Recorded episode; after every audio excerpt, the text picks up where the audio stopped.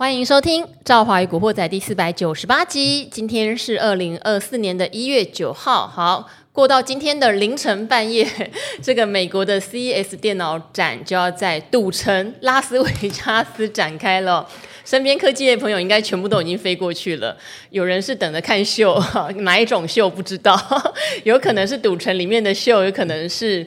电子上面的秀哈，那当然我们做投资的比较重视的还是电子上面的秀啦。昨天晚上，NVIDIA 有表态，又站上了五百美元大关。那大家也会想喽，这个 CES 展感觉上是最近我们最关注的一场盛事，对台湾的科技股。当然，AI 股哈应该会有所注意，但今天我们的 AI 股却是一个开高走低哈。那再过三个交易日就要进入到我们总统大选，好，有一个很严肃的话题，就是到底有没有总统大选行情这种东西哈？因为我自己个人我是没有非常参考的，可是这一次你又觉得隐隐约约似乎是有。是巧合吗？哦，还是这个在统计上面真的会有这回事？下一次遇到我们要把握。那当然，现在剩三天就要选了。我想更多人呃关心的哈是选后到底怎么处理，会不会已经在高档盘整哈？会有往哪边的变化？好，我们先来欢迎今天的来宾哦，是我们的国泰正奇蔡明翰明翰经理。赵华听众朋友大家好。好，我先问你哦，选举这件事情对于你的投资。到底会有什么不一样的判断，或是没有？呃，理论上几乎是没有，几乎是没有吗？那你不会觉得很痛苦吗？我们从去年第四季就会不停的开始聊选举行情，选举行情。呃，这个这个架构来讲，因为我本身这个主要是我们国泰对媒体的窗口，所以这个所有记者有关的问题都会来问我。对，那问到这个，我当然要这个。呃，一些官方的回答 是，但是现在面对听众，我就是我讲我真实的感受。嗯，结论来讲就是不会有。为什么？我现在这样讲，其实我觉得这不难理解哦。我给大家一个概念，你要知道台股哦，真正最大咖的决定权真的不是在政府。嗯，是在外资。对啊，因为很明显嘛。对，因为这个整个台股来讲，等于说持股比重超过一半以上都是外资。嗯，所以今天他会买会卖，一定会导致指数的上下。是。那政府会不会护盘？呃，当然有那个可能性，但是要有概念，所谓的护盘就是不会影响方向。哦。它只会让趋势稍微趋缓，这叫做护盘。那在一个概念。到底呃，我们像前一段时间在炒蓝白合，我跟我有时候跟投资人讲，你觉得蓝白合不合，外资很 care 吗？外资会因为蓝白合或者不合，然后就给予不同的投资概念，绝对不会。嗯，那或者是到底是蓝上还是绿上，对他来讲会不会有太大的概念？不会。嗯，简单来讲呢，第二个概念就是台股跟美股的关联系数超过九十五个 percent，零点九五以上，就是九十五个 percent 以上，所以。呃，外资其实它今天今天到底会买会卖，其实看着昨晚的美股下去做动作的，所以难道呃这个美股会因为台湾要选举了而呃观望或或大涨？理论上是不可能的。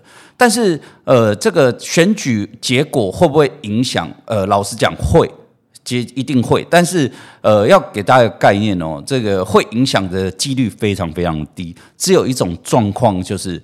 没办法和平落幕，哦，就是说我们以前曾经发生过的。是，如果没有和平落幕，股市一定大跌。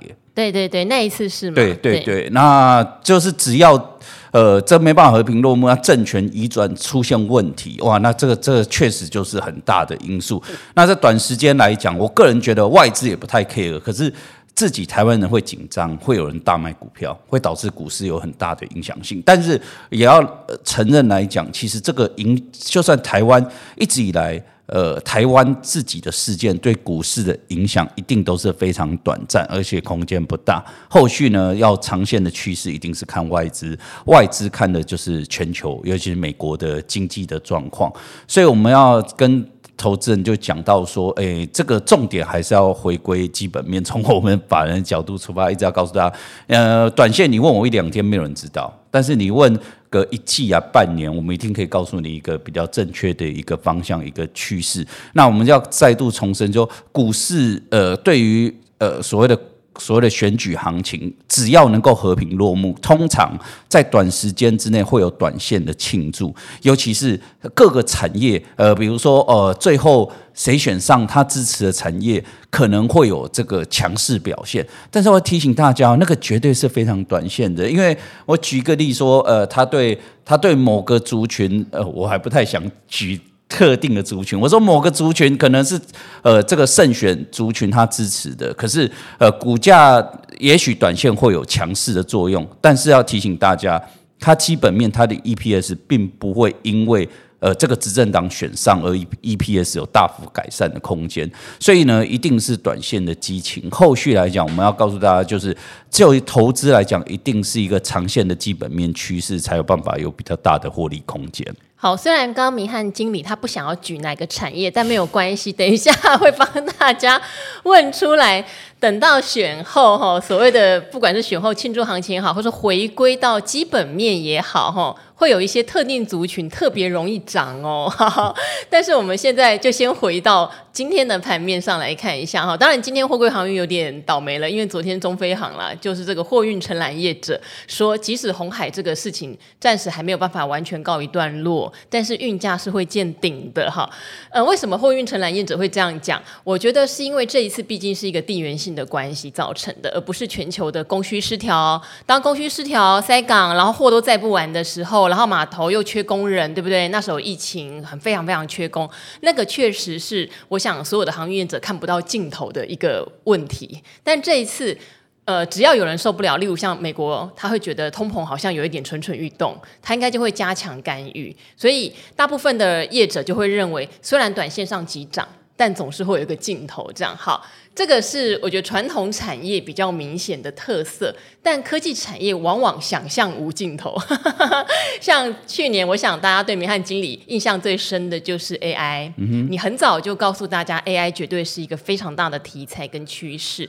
当然，中间从伺服器转到 AI PC，对不对？对。并没有说同一个类型一直涨一涨，而是接棒涨。好，那今天台湾其实刚开盘的时候，我一度觉得 AI 要来了。因为广达，它其实如果以长均线来看，它已经纠结了，它的所有的短中长期均线是纠结成一条线，好像就感觉上等一个突破。嗯、那今天开盘有急涨三四趴哦，嗯、所以你就想，好像这个突破点来了，搭配昨天晚上辉达这个站回五百美元，但好疲弱、哦，通开高走低，台股也翻黑哈、哦嗯，到底为什么会这样呢？是有什么样隐形的压力存在，还是反而不要急涨比较好？OK，其实这块来讲，我先下个结论。我也老实说，就是这个弱势比我想象还要弱。对呀、啊，因为毕竟哦，这个经过整理那么久了，那我们常常从十一月还没感觉，进入去年十二月，我常常跟大家讲。位阶低就是最大利多，是轮来轮去总会轮到你。但是很多人持有这些去年的这些所谓的伺服器 AI 股，一直发现一直没轮到自己。那我要跟大家讲概念，其实去年从 AI 出来就一直告诉大家，其实呃结论就是 AI 不用担心，不用看到人家讲的泡沫啊或消失的问题。未来两三年这个一定是。电子或我们讲科技族群最重要的主角绝对不会消失，而且它永远是主角。只是我们一直告诉大家说，这个中间的焦点会不断的转变。那美国的部分会慢慢从硬体转软体，台湾的部分来讲会从伺服器慢慢转向消费性电子，这是必然的现象。尤其是二三二四有一个比较明显的区隔。那特色来讲，就是去年的这个。呃，所以 AI 标的很少，因为就是做伺服器就那么几间。那今年来讲，如果进入这个消费性电子的话，那就任何我就说做一个不好意思讲，做了一颗，也许简单来讲更夸张例子，做一个 NB 的筛子，它只要是 NB 大卖，它都说它是 AI 族群。所以本来就是人人都是 AI 股，所以特色现象今年来讲，呃，大家都喜欢找这个。低基期的呃有关呃 AIPC 的相关个股，但是我凭老实良心讲啦，我就是说，就是说呃 AIPC 跟 AI 伺服器，我老实讲，就就今年的获利角度，绝对是 AI 伺服器比 AI PC 好非常多。是，其实 AI PC 的占比是非常非常的低哦。而且我们之前就跟大家讲概念，这个其实关键点是在今天的消费对象的不同。因为呃，AI 伺服器买的是厂商，所以他直接确认了，它就是几百亿钱就掏出来了。那未来这个 AI PC 卖的是消费者，我我常常讲，就算我现在要换 NB，我也会希望，因为大家知道，就过往经验，这种新产品出来的时候。一开始都不是那么成熟，那你会必须要花比较多的钱，那买这种所谓跨世代的商品。也许等到半年后、一年后，那整个生产厂商确定规格之后，才会呃有比较大的一个进步空间。所以目前角度，商品刚刚出来，本来就是一些很特定的族群，他不在意这个是过渡期，而且还不在意说呃目前单价贵、效能不好，他只是希望尝鲜的这些消费者会去买。所以一开始的这个所谓这个渗透率一定是非常低，所以理论上就今年的角度，呃，其实我呃老实说，从去年的年底就法人的角度都会认为今年二零二四年这 AIPC 其实是以题材为主。几乎获利面是非常非常的低，理论上应该说，就法人角度认为，AIPC 真正的元年会在二零二五年才会有比较大的空间，而且，呃，应该说今年的下半年整个商品的成熟度才会拉出来，二零二五才会有比较大的量出来。但是，但是问题就是股市本来就是反映未来，这是不公平的。你会说，其实伺服器的获利表现其实是比 AIPC 好，但是有一个问题就是。去年你的 AI 伺服器的个股都大涨，而且是倍数的大涨。那这些 AIPC 的个股来讲，去年反而是相对比较弱势的。那今年终于天时地利人和，又有了题材。目前角度，我也老实讲，基本面并不会有呃太大的加持。但是刚好 NBPC 啊，刚好本来就从谷底翻扬，所以它刚好也可以借着这段时间给大家看到，哎，我营收有好转啦，我的获利有好转啦，哪怕 AI。呃，AIPC 就算还没进来，可是光我现在基本面好转，股价位阶那么低，就值得买啦。所以其实法人现在进场本来就是买一个股价位阶低，但是无论如何，就目前我如果就我个人，呃，我把它 AI 族群拆成三个区块。那第一个部分来讲，就是有关 AI 的相关零组件。那无论是上游半导体和中游相关的零组件，都把它合成一块。另外一块就是所谓的。所谓的 NB 的组装厂，那这些 NB 组装厂是去年大家不像广达、伟创，就是理论上它没有太多伺服器，去年股价没涨，我把它放第二块，第三块才是这刚刚提到的伺 AI 伺服器的受惠厂商，广达、伟创或技嘉这三个区块，其实就目前角度，至今其实还是最比较呃。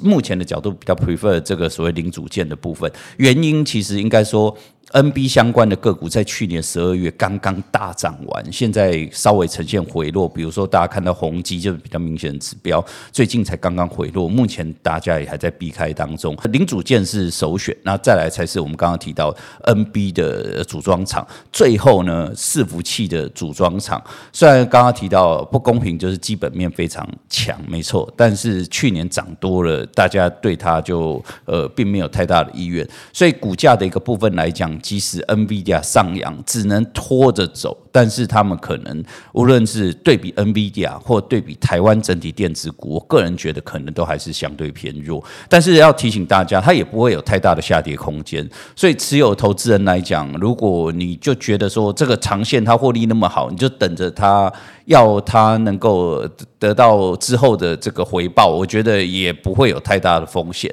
但是刚刚提到它的。目前的股价表现可能会不如台湾的电子股，也不如 NVIDIA 的状况，我觉得可能还会延续哦。好，我们在录音的同时收到了国家级的防空警报。他说，中国在下午三点零四分发射了卫星，飞越了南部上空哦，请民众注意安全。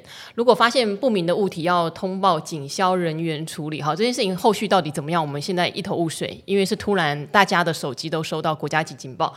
地震我还不一定会收到哎，好，这个现在看起来是我们和编辑都都收到了，好，我们就静待后续的一个发展，这也可能是所谓选前会有干扰的因素之一。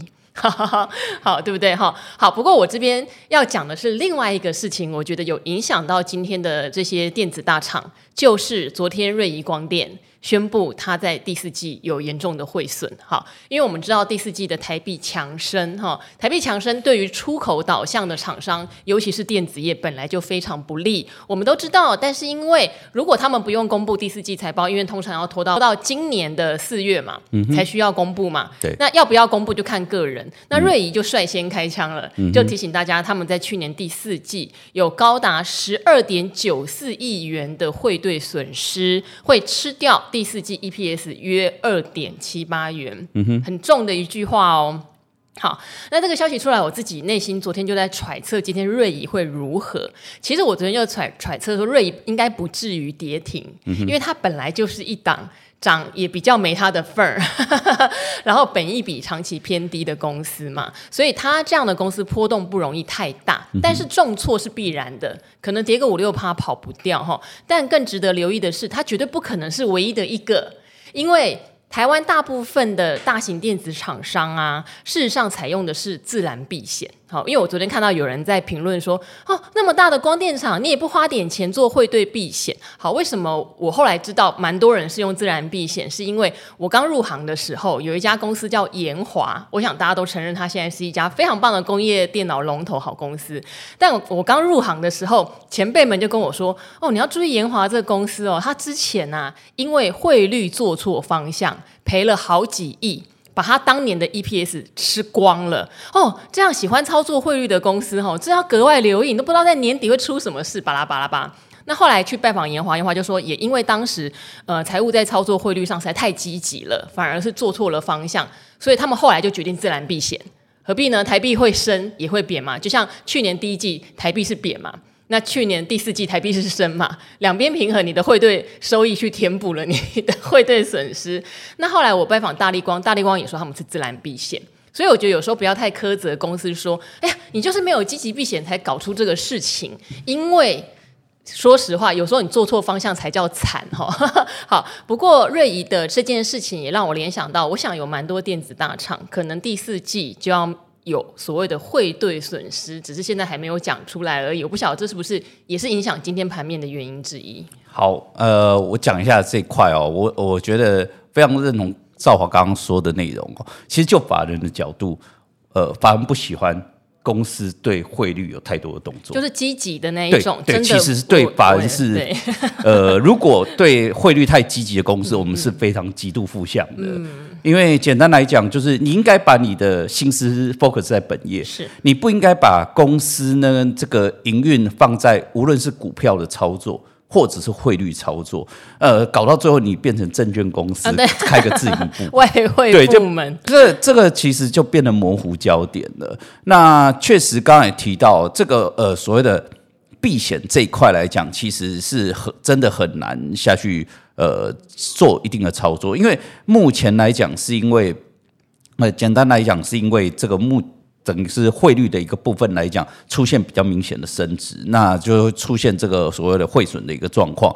那就过往记录来讲，大部分的上市柜中是比较大型，真的就是自然避险。所谓自然避险来讲，两个方向，第一个当然就是呃所谓的汇率会升会跌，另外一个角度就是他们会尽量大家都用相同的货币下去做结算，就是大家都用美美元，因为今天来讲，他卖客人，他把商品他是卖美元的。情况下，他会尽量他在买商品的时候，他也买美元。嗯，那这样的情况下，就会这样就是所谓的自然避险了。那因为说他买进来跟卖出去的刚好可以呃同时把这个汇率避掉，但是问题就是最后你赚的钱一定是美元，那最后还是得换回台币，最后这块是完全避不掉的。中间的过程可以用买卖下去自然避险掉，但最后当要进到这个财报。呃，会计师下去做转换的时候，最后一定会出现汇损。可是就法人的角度，可能跟大家想的不太一样。法人角度其实对这个汇损或汇兑收益看得非常非常的轻。嗯，简单来讲，就是你告诉我说你有很大笔的汇兑收益，呃，灌了 EPS 几块钱，其实股价通常最多就是那一天反应，而且法人绝对不会去追这样的股票，因为其实没有太大的意义。那当反过头回来，就是说，如果今天汇汇损出现了，那会有刚刚赵华讲的，他公布的那一天会有一定的压力，但是一样的问题，就这一天反应完，很快就结束，因为一样的问题就是汇率会上上下下。简单道理呢，我们常讲这个话题，只是要告诉投资人，就是这是。这是所谓的双面刃的问题。今天汇率它就是两两个方向，当这个台币升值，它就是会有个问题，它就会造成上市柜公司的汇损，会导致它的 EPS 有可能出现比较明显的滑落，这是问题。可是它也有一个同时的利多，就是因为台币升值会引导外资进来，嗯哦，如果这样子呃会去买买超它的个股，所以会变成一多一空。那这样的情况下，到底谁？是到底是基等于说汇损比较严重，还是外资进来买股票会比较厉害？到底谁会赢？就过去记录，一定是所谓的外资买股票比较厉害。所以其实我个人觉得，其实，在汇损的部分不用过度担心。呃，或者说我们换个角度讲好了，假设现在。这个所谓的台币是不断的贬值的哦，你就会看到很多的汇兑收益。嗯，虽然说哦基本面看起来很好，但是我告诉你没有用，股价就是跌，因为外资就是不断的卖超，所以这个也是过往的经验啊。虽然我们常常讲基本面很重要，但是。呃，在短线的情况下，当基本面去对抗所谓资金面的时候，永远都是资金面会赢的。所以我们要告诉大家说，这块来讲倒是不要过度担心，不要因为呢担心汇兑的问题，然后财报即将公布就把股票全部卖光，千万不要干这事情。因为如果像刚刚提到瑞仪这个问题，假设跟他没有太大的问呃影响性的情况下，还改改善，他营运还在改善中。对，就我的意思说，如果这样情况下，很有可能就是常常在这种利空短线出炉的。情况下，反而很有可能是它这个波段的一个低点的一个出现，所以要告诉大家说，这个不用担心这个问题。只是说，好，就算说，呃，有没有办法能做什么事情？有一件事情可以做，就是说，呃，就过往记录来讲，就有一个问题，就是产业竞争力了。因为，呃，所谓产产业竞争力会反映到你的毛利率身上。当毛利率越高的时候，相对来讲你就越不怕你的汇损的问题，因为汇兑可能呃，比如说这个台币。升值了三个 percent、五个 percent 啊，你的 净利都连五和升都不到，所以最后你就转为亏损。但是人家毛利率很多公司有五成，它扣一扣扣一扣到净利率都还两成以上，你总不可能升值升值那么大，它会受到压缩，但不至于影响那么严重。所以我刚刚提到，在这个时间点，假设其实我第一件要事就是汇率对。股价的一个部分并不会汇损而大幅下跌，这是一个问题。第二，就算你想避开，很简单，选择比较有竞争力的相关的个股。那通常很简单的筛选，就是尽量选择毛利率相关的个比较高的个股。那这样的情况下，它在汇损的冲击就会越低哦。嗯，好，这个是昨天发生的呃瑞仪汇损哈带出来的一个议题哦。那我很感谢明翰经理哦 赞同我以前拜访公司的想法。汇率这件事情，公司不要太琢磨，反而是加分；用力琢磨，反而是减分。哈，所以我觉得投资朋友也要有一个比较正确的心态，哈，不要去责怪公司怎么不避险，哈，这个是正确的做法，也是法人认同的做法。好，重头戏来啦！好，虽然刚刚有这个国家级警报，让我们有点嗯，哈，小小的。不知道发生什么事，希望一切平安啦哈！在我们录完这个 podcast 之前，那选后通常有所谓的庆祝行情，对不对？选后也有一些族群，根据统计，它比较容易上涨。那今天其实明翰经理的研究部有把它统计出来。好，我们先讲一下哦，就是过往记录，其实到应该目前来讲，刚好是选前的最后一周了。那就过往记录啊，这个选前一周。这指数上涨几率大概就是五成了，而且平均的这个涨幅还是小跌的。简单来讲，就是大家有点类似要过年要放长假那概念，就是没有人愿意在这个最后关头去压大注了。其实之前要压的，可能之前很早就已经进场了。所以到了这个选前来讲，最后一周通常指数就是震荡整理，那观望量缩。这个状况是几率是相对比较高的，但是选后之后，其实，在选后一个礼拜哦，整个上涨几率就拉到大概七成左右。那这个平均涨幅来讲，大概在零点八个 percent。那如果选后一个月，这个上涨几率就达到八十五个 percent，而且平均涨幅有达到六个 percent 哦。当然说，这个平均涨幅那么大，是刚好这个选后就过往选后可能只可能是这个机器低有出现大涨的状况。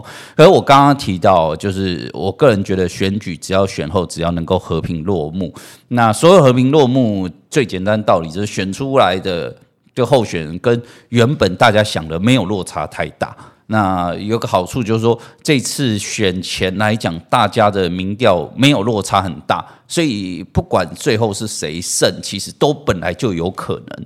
这样的情况下，比较容易和平落幕，那让这个。股市的一个部分来讲，会有上扬的机会。那就过去记录来讲，刚刚提到这个哪一些族群会有比较明显的这个强势表现哦？其实最后就三大族群，一个是节能哦，就是一五一六相关的族群表现会比较好。那另外一个部分来讲，就是生技医疗的部分比较好。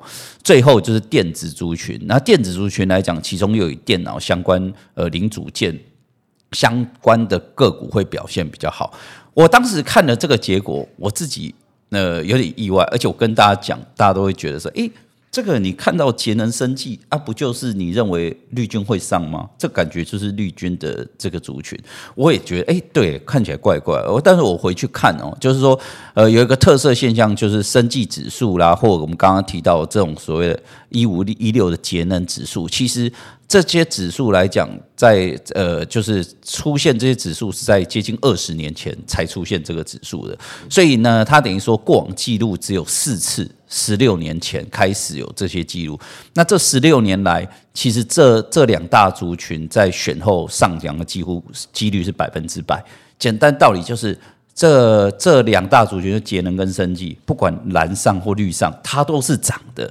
所以这个我们是统计会说话，并不是说我觉得蓝会上或绿会上。牵扯到立场哈，其实没有完全凭数据说话。数据说话，我们只要先告诉投资人说，我不是说认为谁会上，我是说过往统计，不管蓝上绿上，呃，节能跟这个所谓的呃生计族群，百分之百都是呈现上扬的态势。所以我自己觉得这两块族群来讲，呃，可以特别留意，尤其是通常是在选后的一两周表现会相对比比较强势。那第三大族群就刚刚提到的是电子族群，那尤其是这个。所谓的呃电脑相关的族群，那而且特色现象来讲，我们刚刚提到的，用周的角度来看是三大族群。如果到了月之后呢，等于电子族群的表现就会更加明显。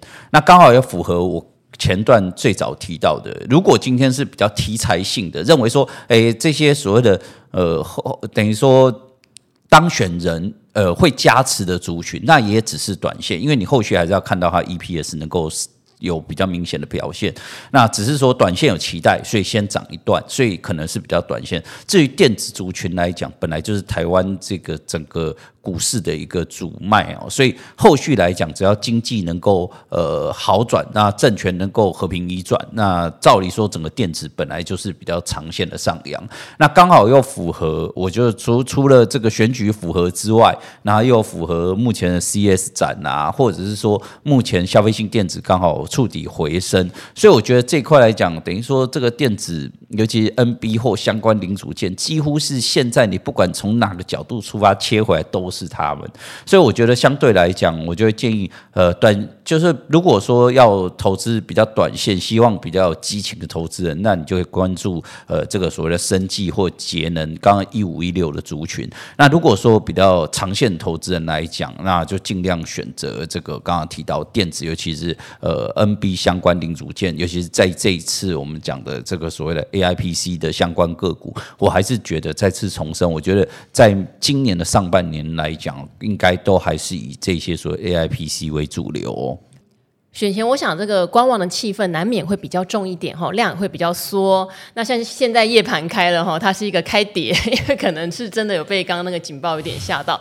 但选后。我想只要大势底定，没有出什么乱子的话，我们回归基本面来看，例如说。生技当然很多人说生技比较像是绿营主导的一个政呃政策产业，可是你说生技是不是比较不受景气影响，而且很多公司它稳稳的有在赚 EPS，其实是有的。所以像今年第四季，我也常常提醒大家说，我自己个人也会去布局一些就是 EPS 不错、本益比已经修正到合理的，例如医材类的，哦那些都有殖利率保护。我觉得不管是哪一个阵营当选，我觉得生技的发展毋庸置疑，对不对？那节能其实也是一个长。线趋势绝对没有问题的嘛。好，不过我们当然也要留意说。呃，台股在这个比较高档的附近，真的是风吹草动就有可能回档，回档就是找股票。我喜欢在回档的时候找股票，不晓得大家的想法有没有跟我一样？每天如果说今天我喜欢的股票通通红咚咚都涨半根，我反而会没有交易，就无从下手啦。这是我个人的一个习惯。所以这块来讲，我们就要告诉大家，在目前的一个角度哦，确实这个美股高档震荡整理的时间点，虽然说啦，我们回到昨天的美股，也是科技类股有所反弹，但我。个人觉得，就目前美股的角度来看，还是高档震荡整理，还没有呃，等于说呃明显的又出现这个强势格局。那台湾又有自己这个选举的问题，所以以目前来讲，应该都还是整理的状况不变。但是要再度重申，就是我们回头看去年十一二月能够大涨啊，我一直告诉他两大因素：电子的基本面好转，跟费的要转。这个宽松，目前的角度其实都还没有太大的改变，所以呢，代表这个行情还有机会再持续走多。所以一样，就像赵华刚刚提到的，目前的角度呢，应该我觉得震荡整理，我还是建议投资人，其实上涨的时候真的不用追，因为目前还不是趋势，所以没有办法像十一二月当时这样每天持续往上走。所以呃，上涨的时候其实不用追，你可以呃等到震荡拉回，尤其是目前的角度来看，其实并没有特别的基本面利空。而且重复重申，就刚刚提到两个，刚刚两个利多都只要没有转变，其实拉回都是很好的买点哦。好，那今天非常谢谢明翰经理哦，也希望大家在这段期间看到 CS 电脑展会有很多的讯息跑出来，而且通常因为它展到我记得这礼拜天嘛，吼，下个礼拜我想就会有一些公司顺便开所谓第一季法说的时候，也会讲一下自己在展览有没有斩获。我记得那时候气氛好的时候，就会有人说他接到什么急单或者什么样的订单哈，会顺带在法说释放一些 好消息，所以我觉得这也是蛮巧妙的一件事情哈，大家可以留意，也可以了解到底有什么新应用正在变化中哦。那今天很谢谢明翰经理，也跟我们古惑仔的朋友说拜拜吧，谢谢，拜拜。拜拜。